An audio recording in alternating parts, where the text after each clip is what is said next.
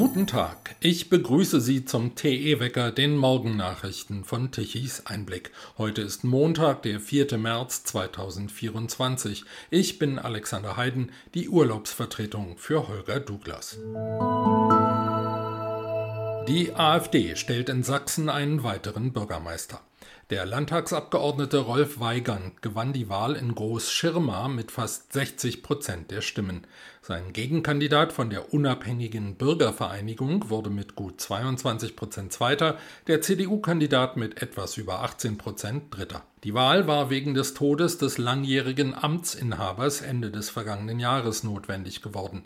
Die Wahlbeteiligung bei den 4400 Wahlberechtigten lag bei guten 74 Prozent. Weigand ist nun der dritte Bürgermeister der AfD. Auch im sächsischen Pirna und in der sachsen-anhaltinischen Stadt Ragun-Jesnitz haben Parteifreunde von ihm das Rathaus geholt.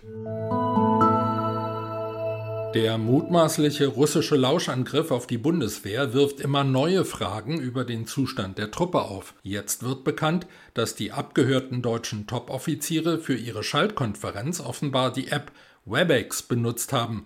Für vertrauliche Inhalte wird der Dienst aber vom Verteidigungsministerium selbst als Zitat nicht ausreichend sicheres Kommunikationsmittel eingestuft. Das macht den Umstand besonders peinlich, dass an der Besprechung wohl auch Luftwaffeninspekteur Ingo Gerhards teilgenommen hat. Gerhards soll eigentlich demnächst Chef des NATO-Kommandos im niederländischen Brunzum werden. Trotzdem schließt Bundesverteidigungsminister Boris Pistorius personelle Konsequenzen wegen des Vorfalls aus. Man dürfe, Zitat, Putin jetzt nicht auf den Leim gehen, sagt der SPD-Politiker. Als Konsequenz aus der Abhöraffäre fordert die Wehrbeauftragte des Bundestags, Eva Högel von der SPD, auf allen Ebenen der Bundeswehr für alle Verantwortlichen eine umfassende Schulung zu geschützter Kommunikation. Die Informations- und Kommunikationssysteme der Bundeswehr im Einsatz werden teilweise vom Informationstechnikbataillon 381 im brandenburgischen Storkow betrieben. Kommandeurin dort ist Oberstleutnant Anastasia Bifang. Bifang ist keine Unbekannte und nicht unumstritten. 2017 wurde sie die erste offen transgeschlechtliche Bataillonskommandeurin der deutschen Streitkräfte. Zwei Jahre später erhielt sie einen Verweis wegen Verletzung ihrer außerdienstlichen Wohlverhaltenspflicht nach dem Soldatengesetz. Auf ihrem Profil bei der Dating-App Tinder hatte Bifan geschrieben, Zitat, spontan, lustvoll, trans, offene Beziehung auf der Suche nach Sex. All genders welcome. Zitat Ende.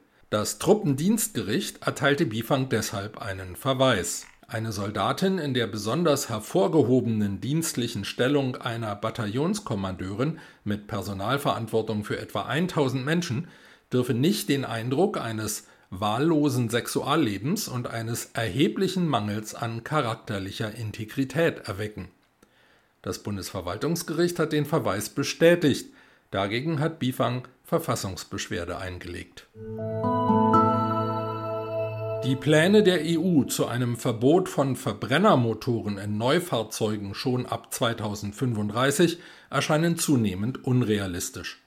Man könne den Kunden das Verbrenner aus nicht aufzwingen, mahnt jetzt der Chef des Autozulieferers Bosch. Vor allem nicht dort, wo es zum Teil noch gar nicht genügend alternative Lösungen gibt, sagt Stefan Hartung. Der Vorsitzende der Geschäftsführung des Technologiekonzerns hält das sogar trotz der Elektroauto-Offensive für eine Pflicht der Unternehmen. Wir müssen weiterhin Verbrennertechnologie in Deutschland bereitstellen, sonst wird die Welt damit nicht zurechtkommen, sagt Hartung. Der Bosch-Boss erwartet, dass Verbrenner noch viele Jahrzehnte auf den Straßen unterwegs sein werden. Um weltweit alle Fahrzeuge zu elektrifizieren, werde man mindestens 35 Jahre benötigen. Zuletzt war der Absatz von E-Autos in Deutschland und anderen Ländern erheblich ins Stocken geraten. Mercedes hat wegen mangelnder Nachfrage seine Elektropläne massiv gekürzt. Aston Martin hat aus demselben Grund die Markteinführung seines ersten reinen E-Modells verschoben. In der Schweiz gibt es künftig 13 Monatsrenten pro Jahr statt 12. In einer Volksabstimmung hat eine Mehrheit der Eidgenossen für diese Änderung gestimmt. 58 Prozent haben sich für die 13. Monatsrente ausgesprochen. Es ist das erste Volksbegehren rund um die staatliche Rentenkasse, das in einer Volksabstimmung besteht. Dutzende frühere Initiativen zu diesem Thema waren in der Vergangenheit stets gescheitert. Der Streit um Großbritanniens Asylpakt mit Ruanda geht heute in die nächste Runde. Im Oberhaus der zweiten Kammer des Parlaments steht die erste Abstimmung über das entsprechende Gesetz der konservativen Regierung auf der Tagesordnung. Im Unterhaus hatte Premierminister Rishi Sunak für seine Pläne eine Mehrheit bekommen. Durch das Gesetz soll das ostafrikanische Land zu einem sogenannten sicheren Drittstaat erklärt werden. Illegal nach Großbritannien eingereiste Migranten sollen dann nach Ruanda abgeschoben werden. Das Oberhaus wird auch House of Lords genannt. Seine Mitglieder werden nicht gewählt, sondern durch traditionelle britische Adelsregeln bestimmt. Hier wird mit starkem Widerstand gegen Sunaks Pläne gerechnet. Bundesinnenministerin Nancy Faeser hat mehr Geld für das deutsche Asylsystem angekündigt. Eine Woche vor dem nächsten sogenannten Migrationsgipfel von Bundeskanzler Scholz und den Ministerpräsidenten der Länder verspricht Faeser 1000 neue Vollzeitstellen und 300 Millionen Euro für schnellere Asylverfahren. Das für Asylverfahren zuständige Bundesamt für Migration und Flüchtlinge, BAMF, soll mehr Personal bekommen. Dies könnten zum Beispiel Honorarkräfte oder Dolmetscher sein, heißt es aus dem Hause Faeser. Nicht vorgesehen ist hingegen, die Dinge zu unterlassen, mit denen Deutschland Migranten aus aller Welt anzieht. Bei einem ihrer Lieblingsprojekte droht Nancy Faeser neues Ungemach. Der neutrale wissenschaftliche Dienst des Bundestages hat in einem neuen Gutachten erhebliche Zweifel am von der Ampel geplanten sogenannten Demokratiefördergesetz angemeldet. Der Entwurf sei höchstwahrscheinlich verfassungswidrig. Mit dem Gesetz sollen angeblich, Zitat, Projekte zur Demokratieförderung aus der Zivilgesellschaft langfristig finanziert werden. Kritiker warnen dagegen, dass es in Wahrheit darum gehe, Initiativen und Aktivisten aus dem linken Lager den Zugriff auf erhebliche Staatsmittel zu garantieren. Das Gesetz gilt als Lieblingsprojekt von Feser und der grünen Familienministerin Lisa Paus. Doch die Parlamentsjuristen sagen jetzt, dass der Bund ein solches Gesetz gar nicht erlassen dürfe, mangels Zuständigkeit. Bundestagsvizepräsident Wolfgang Kubicki von der FDP fordert jetzt, das Vorhaben komplett zu streichen. Mit diesem Gutachten wird klar, dass diese Gesetzesvorlage auf einer unzulässigen Kompetenzanmaßung des Bundes beruht, sagt der stellvertretende FDP-Vorsitzende. Und weiter, damit zerschellt das Demokratiefördergesetz nach den Vorstellungen von SPD und Grünen an der föderalen Wirklichkeit. Ab heute Nacht tagt wieder die größte Volksvertretung der Welt. In Peking treffen sich die 3000 Abgeordneten zur jährlichen Vollversammlung des Nationalen Volkskongresses NVK. Das Treffen wird von einer Wirtschaftskrise in dem Riesenreich überschattet. Vor allem die wichtige Bau- und Immobilienbranche liegt am Boden. Ausgerechnet vor dem chinesischen Neujahrsfest Mitte Februar war der Aktienindex CSI 3000 auf ein Fünfjahrestief gesackt. Die Führung in Peking tauschte sofort die Chefetage der Börsenaufsicht aus. Als Folge der Krise halten die Chinesen ihr Geld zusammen, die Preise sind gesunken, die Unternehmer investieren wenig, die Arbeitslosigkeit steigt. Da China sich als Räterepublik versteht, gilt der NVK offiziell nicht als Parlament. Tatsächlich ist er auch nur ein Vollzugsorgan der allein herrschenden kommunistischen Partei.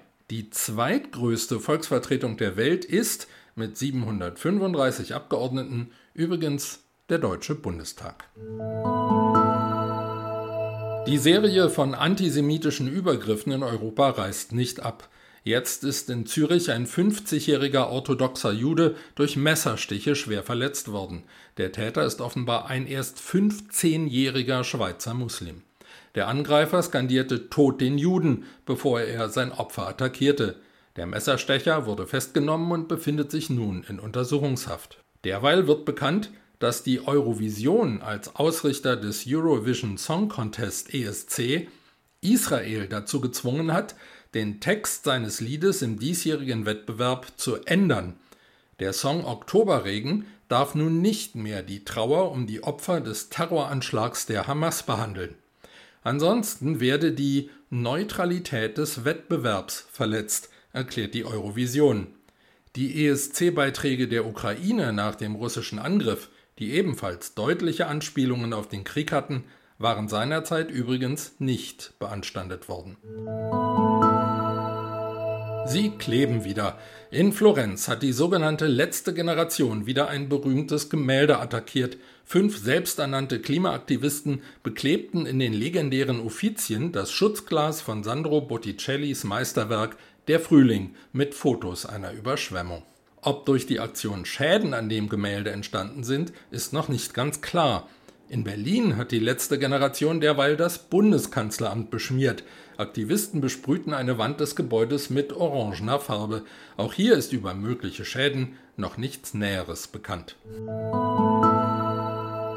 Dass die Grünen in Deutschland mit dem Bildungswesen öfter so ihre Probleme haben, ist ja bekannt. Mit Ricarda Lang und Omid Nuripur verfügen gleich beide Parteivorsitzende weder über einen Hochschulabschluss noch über eine Berufsausbildung. Doch auch anderswo glänzen Grüne mitunter mit bemerkenswerten Wissenslücken.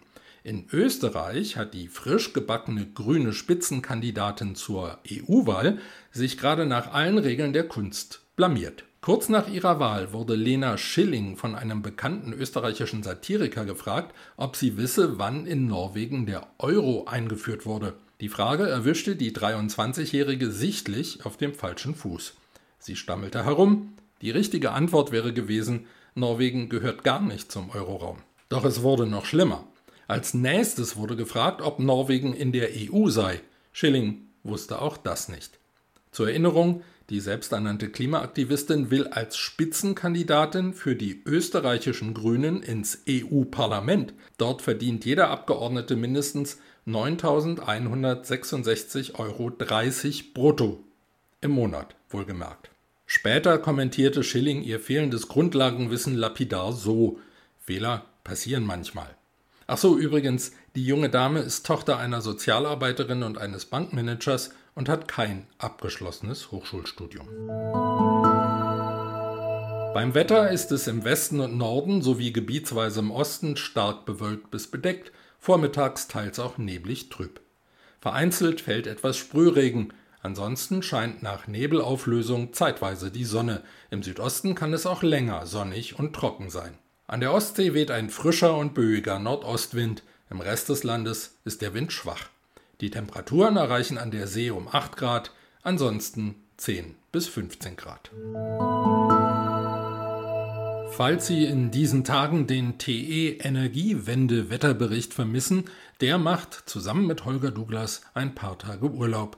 Stattdessen liefern wir Ihnen in dieser Zeit täglich die Informationen darüber, wie viel Strom Deutschland ins Ausland verkauft bzw. aus dem Ausland einkauft. Am Sonntag hat Deutschland erstmals seit einer gefühlten Ewigkeit mal mehr Strom in die Nachbarstaaten exportiert, als wir importieren mussten. Der Tagessaldo war positiv und lag um kurz vor Mitternacht bei 51,18 Gigawattstunden. Vielen Dank, dass Sie eingeschaltet haben. Wenn es Ihnen gefallen hat, empfehlen Sie uns doch weiter. Mehr aktuelle Nachrichten finden Sie jederzeit auf unserer Website tichiseinblick.de. Wir vom TE Wecker sind morgen früh wieder für Sie da.